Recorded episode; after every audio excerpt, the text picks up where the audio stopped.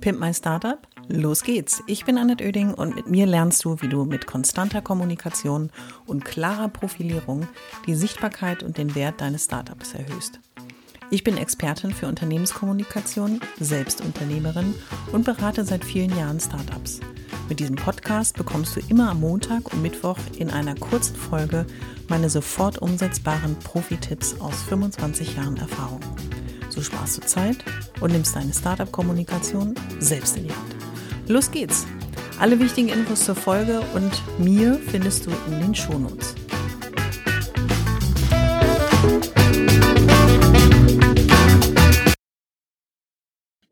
Willkommen bei einer neuen Folge des Pimp My Startup Podcast. Es ist die Nummer 97 und heute ist unser Thema Beauty Pair. Und jeder, der jetzt mit den Augen rollt, denkt sich, oh, wieder irgendein so Influencer-Ding, oh, jetzt erzählt sie noch was über Lipgloss. Nee, tut sie nicht. Sondern ich wollte dir aus kommunikativer Sicht mal erzählen, wie ich meine, was das Besondere, nee, ich muss anders anfangen. Was ich glaube, aus der Erfahrung heraus, was die Schlüsselpunkte in der Beauty PR sind.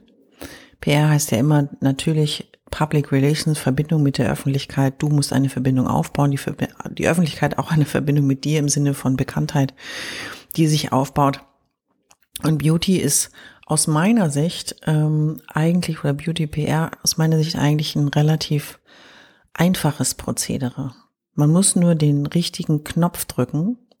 Und das heißt nicht, äh, des, da habe ich mich schon oft drüber ausgelassen, das Thema über Nacht berühmt werden es ist auch hier eine harte Arbeit, es ist auch hier eine konstante Aufbauarbeit, aber am Anfang, nämlich bei der Konzeptentwicklung des Produktes, wird schon der Schlüssel dafür gelegt, ob das Ding zum Fliegen kommt oder auch nicht. Meiner Meinung nach. Ich zeige dir mal, was du machen kannst, denn es gibt ähm, die Beauty Pair relativ regelmäßig und je mehr Influencer auf den Markt kommen, die sich natürlich auch mit dem Thema Beauty beschäftigen, haben es auch noch mehr mm, vor Augen als je zuvor. In meinen Augen hat alles, was mit Beauty zu tun hat, ähm, hauptsächlich was mit dem Ego des Käufers zu tun, was natürlich der, der ein Beauty-Produkt entworfen, ent, ja, entworfen, ist ja manchmal so auf dem Reißbrett, beziehungsweise Dinge durch Zufall in einem Entwicklungsprozess entstanden sind, woraus man dann ein Beauty-Produkt macht. Aber vorrangig wird das Ego des Käufers bedient. Käuferin. Die meisten Produkte immer noch, ich glaube auf der ganzen Welt, werden von Frauen gekauft im Bereich Beauty. Und es geht bei dem Ego, das Ego klingt ja noch, ist ja noch eine sehr große Ebene, aber eigentlich geht es auch um das Thema Selbstbewusstsein und Selbstwertgefühl. Wenn jetzt viele, auch in meinem Freundeskreis, die sich mit dem Thema Body Positivity und ähm, generell fühl dich wohl, wie du bist, bin ich ein hundertprozentiger Freund davon. Aber ich bin auch ein Freund davon, sich seiner selbst bewusst zu sein und auch zu wissen, ähm, dass man nicht nur aus Stärken, sondern auch hier und da, auch ich, mal mit seinen Schwächen zu kämpfen hat. Und an der Stelle setzt eigentlich immer die Beauty PR ein. Denn hier werden ähm, Probleme angesprochen, die eigentlich in dem, in dem, in dem, in, im Inneren des Käufers, der Käuferin liegen. Und ähm, das Problem kann gelöst werden mit diesem Produkt. Klingt jetzt total profan, ist es eigentlich auch, aber funktioniert ja in einer Milliardenindustrie ja außerordentlich gut. Das Business ist, Punkt zwei, hochemotional. Und viele zum Thema auch Ego bedienen, betrachten ja das Thema Beauty auch ein, als ein Geschenk an sich selbst. Und wenn du das dir zu eigen machst, zum einen das Ego zu bedienen, nämlich ähm, mit dem Problem eine Riesenherausforderung zu lösen, ähm, die schmalen Lippen, die ähm, unreine Haut, ähm, das Gute, die Schönheit, die von innen kommt, all die Sätze, die du vielleicht in deinem Leben, in deiner Vergangenheit schon mal gehört hast, da ist, was, ist auch was dran.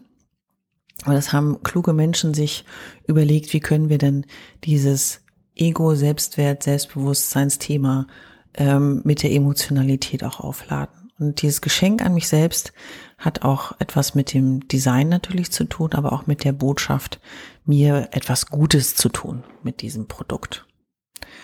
Drittes Geheimnis in der Beauty Pair ist natürlich, wenn man ein neues Produkt auf den Markt bringt. Es ist ein Wirkversprechen, was man natürlich nur geben darf, offiziell, ähm, weil sonst kann es auch juristisch äh, Konsequenzen haben. Wenn man genau dieses Wirkversprechen auch nachweisen kann mit Studien, ähm, mit einer Expertise und äh, dieses Wirksamkeitsversprechen abzugeben, ist schon der Schlüssel ähm, für den Kassenerfolg. Denn wenn du sagen kannst, mit dieser Creme werden die Falten um x Prozent reduziert und kannst das mit einer dermatologischen Studie nachweisen, Gelddruckmaschine. Musst du nur noch kommunikativ natürlich richtig transportieren, aber das ist das, wonach die Menschen suchen. Oder Beispiel ähm, Kollagenshots. Ja, gibt's ja einen großen Hersteller, der das auch ganz schön inszeniert ähm, auch mit den Frauen in verschiedenen Generationen, die natürlich straffe Haut haben wollen, ähm, die starke Nägel haben wollen und Haare und, und all die Beauty-Spots am Körper, die du dir vorstellen kannst, an denen Frauen manchmal verzweifeln. Hundertprozentig adressiert, hundertprozentig platziert und äh, auch noch optisch inszeniert. Also und das Wirkversprechen von Kollagen als ähm, Ingredients ist ähm, ja nachweisbar, also kannst du dich darauf berufen und los geht's.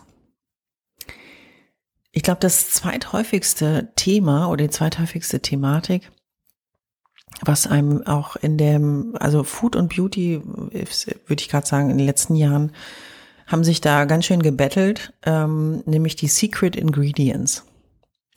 Die ganz geheime Zutat. Es ist hier nochmal ein Wirkstoff, der selbst entwickelt wurde oder der Wirkstoff, der von einer chemischen Formulierung ähm, umgemünzt wurde in etwas, was die Menschen da draußen verstehen, da wir nicht alle Chemieprofis sind. Die Secret Ingredients ist ähm, im Foodbereich sowas wie Moringa oder ähm, das ganze Thema Superfoods ähm, schwappte ja auch ein bisschen in die Beauty-Industrie äh, rüber und ähm, die Secret Ingredients ist ähnlich wie mit dem Wirksamkeitsversprechen. Wenn du wenn du die Secret Ingredients, der man bestimmte Aufgaben in der Ernährung, in der Zellerneuerung, in der whatever ähm, nachweisen kannst, dann ist das ein Argument, also ein äh, Punkt, den du in deine Beauty PR mit einbinden kannst.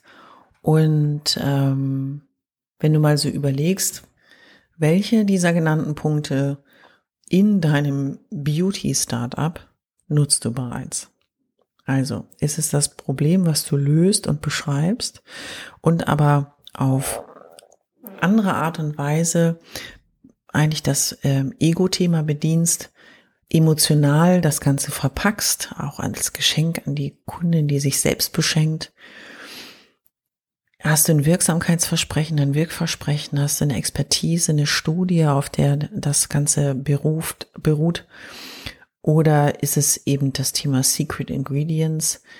Denn es gibt so viele Produkte, die auf den Markt gekommen sind, manchmal eben auch mit einer alten Zutat, die neu aufgeladen wurde, die inszeniert wurde, die mit Zeitgeist äh, auch präsentiert und äh, designt wurde und dann auf einmal was ganz Neues äh, um die Ecke kam. Ich erinnere mich an den, äh, ich glaube, was in 90er oder 2000er, der Puer-Tee, der mit irgendwann, den gab es nur in Drogerien.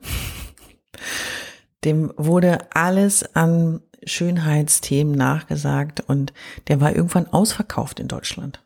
Ja, ich meine, das ist natürlich ein Traumzustand für ein Startup im Beauty-Bereich, wenn du sagst, dieser Tee äh, macht die Augen klarer, die Haare schöner, äh, macht eine straffe Haut und du schläfst ganz tief und fest, dass deine Melatoninproduktion über Nacht nochmal megamäßig angeregt wird und nächsten Morgen bist du fünf Jahre jünger.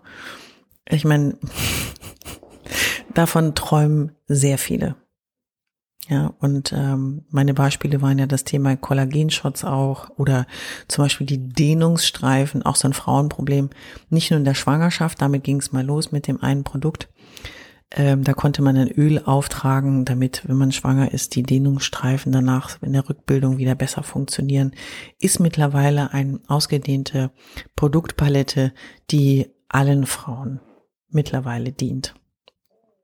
So, das war ein interessanter, hoffentlich für dich, Einblick in das Thema Beauty PR. Bei all den Punkten, die du in der PR beachten, einarbeiten kannst, denk immer dran, das ganze Thema Presse- und Öffentlichkeitsarbeit ist kein Sprint, sondern in der Regel ein Marathon. Und ein Marathon heißt nicht, dass er jetzt Jahrzehnte dauert, sondern dass es ein bisschen langfristiger angelegt ist. Die Vorläufe in den Magazinen, in den Zeitschriften, auch in den Kooperationen sind zum Teil Monate. Das heißt, erwarte nicht, dass morgen die Gelddruckmaschine angeworfen ist, sondern arbeite konstant daran.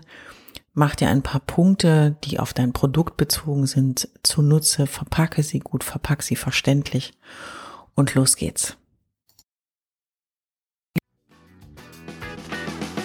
Ich hoffe, es hat dir gefallen und du bist durch meine Tipps ein wenig schlauer, aber vor allem mutiger geworden. Ich freue mich, wenn du meinen Podcast abonnierst und so ab jetzt keine Folge mehr verpasst. Immer montags und mittwochs. Und wenn es dir gefallen hat, schreib mir gerne eine Bewertung und gib mir 5 Sterne.